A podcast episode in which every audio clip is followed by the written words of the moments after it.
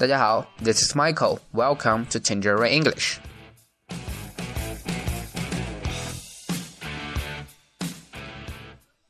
周末了，先跟大家分享两个好消息。第一呢，最近接到了很多投资人的电话，他说你这个节目呢，电台做得非常的好，想了解一下你到底想接下来怎么去做呢？我说，其实我们就是英语界的一种逻辑思维，我们会让大家呢以最新鲜、最好玩的一种方式呢去学非常地道、实用的内容。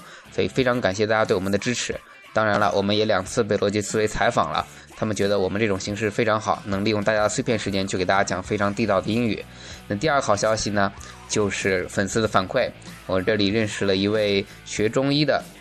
做中医的啊，做中医的一位大咖，他是经常去给大家去讲这种中医的养生学，也会和台湾、美国那边的医生去进行一个交流。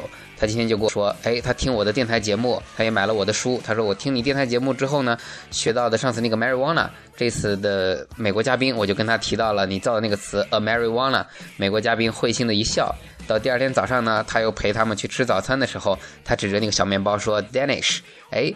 美国人就觉得你真的很懂这些地道的英语的表达词汇，所以我的这位粉丝非常的高兴，今天跟我去呃做这样一个沟通。我觉得我的电台能帮助大家，这是我非常非常骄傲的一一点。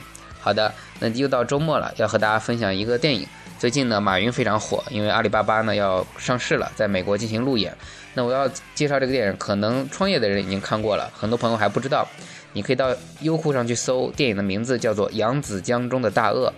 扬子江中的大鳄，什么意思呢？这是马云当时做的一个比喻。他说：“我们呢是一条鳄鱼，然后对手呢，他的竞争对手当时有很多，也曾经有过呃，eBay 啊，那 eBay 呢就是鲨鱼。他说我们在海洋中打不过鲨鱼，我们就把它引到江中来。我们是大鳄，我们在江中，鳄鱼就能把鲨鱼给搞掉。”好，所以这个电影叫做《扬子江中的大鳄》，大家不要觉得它是一个中文片，其实呢，它是阿里巴巴之前的一个副总裁，是一个美国人，他录制的视频，并且进行了英语的配音，所以从头到尾能学到非常非常地道多的英语，这是第一个能学到的。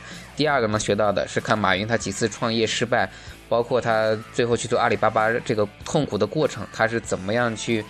呃，那叫什么涅涅槃重生啊？这样怎么去做的非常的好，能够去坚持，这是大家要向马云学习的一点。好，那从这里面呢，要给大家讲三个单词。首先，我们平时去说做生意，生意人，我们会说 businessman，businessman 都会去这么去讲。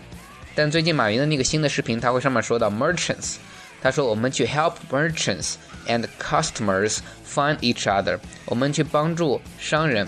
和顾客找到彼此，那这个 merchants 就是商人，卖东西的这种商人，I E R C H A N T S merchants 卖东西的这种商人。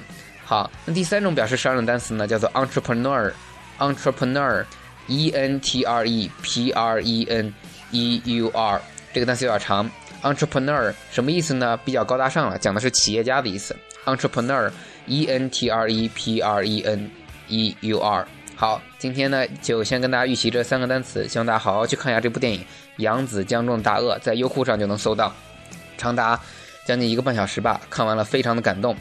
好，再次感谢大家对我们的支持，希望大家继续关注荔枝电台 FM 三五三七八二、喜马拉雅 Tangerine English，我的个人微博小咖 Michael 咖啡的咖，也希望大家想学更多地道的内容呢，加我们的公众微信平台 PIE 小咖真语俱乐部来跟我们进行互动分享。OK，Thank you。Bye bye.